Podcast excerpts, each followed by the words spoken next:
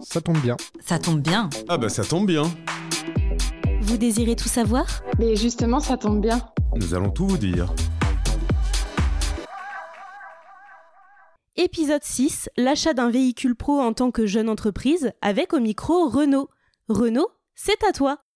Il y a une question qui revient souvent, c'est est-ce que je peux acheter ou louer mon, un véhicule euh, dans mon activité? Cette question revient régulièrement et pour être honnête, il n'existe pas de réponse parfaite. C'est vraiment, on fait en général une petite étude en fonction de la bah, de l'activité, de vos besoins et euh, bah, de ce qui est le plus pertinent pour votre société. On va regarder en effet donc l'usage évidemment de votre véhicule, le nombre de kilomètres que vous pensez faire et aussi évidemment le type de véhicule souhaité. Il y a deux grandes catégories à connaître évidemment, c'est la distinguo entre véhicule utilitaire et véhicule de tourisme. Si vous prenez un véhicule, si je puis dire lambda, comme quand vous, avez sûrement déjà, et un véhicule utilitaire qui a des avantages et des inconvénients évidemment, vous aurez pas le même fonctionnement. Vous aurez potentiellement des taxes complémentaires, vous aurez forcément potentiellement une TVA qui n'est pas déductible à 100%. Donc il y a vraiment un choix à faire déjà sur la typologie du véhicule. Et ensuite, il y a un deuxième grand choix, c'est finalement est-ce qu'il faut privilégier privilégier l'achat du véhicule, enfin en tout cas la détention d'un véhicule par la société, ou est-ce qu'on privilégie le fait d'avoir un véhicule à son nom personnellement? Et dans ce cas-là on rentre dans une problématique d'indemnisation kilométrique, c'est-à-dire que on dira pour la société j'ai fait 100, 200, 300 km dans le mois pour l'activité professionnelle et à ce moment-là on va calculer des indemnités, la société va nous rembourser une partie de façon forfaitaire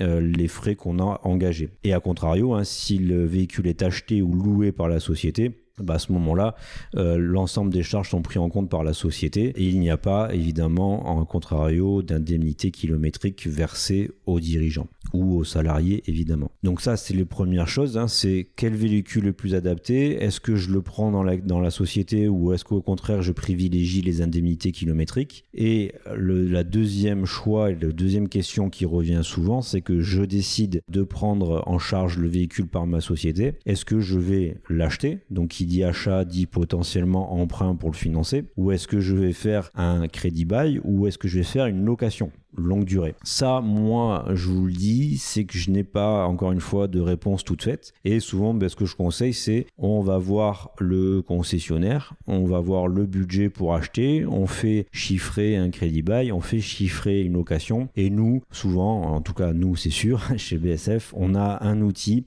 qui nous permet en fait de reprendre ben, finalement les, propositions, les devis hein, que vous aurez, les contrats qu'on vous aura proposés pour euh, ben, mettre un peu en musique et mouliner ça dans nos outils pour savoir ce qui est le plus adapté, là où vous aurez le plus d'économies en termes d'impôts, en termes de TVA et en termes donc de charges et de résultats, du futur résultat pour votre société, en fonction des trois possibilités. Donc ça, moi, je conseille toujours de prendre des devis, d'aller avoir les, à minima les trois propositions et après on regarde ensemble pour choisir le plus adapté à vos besoins.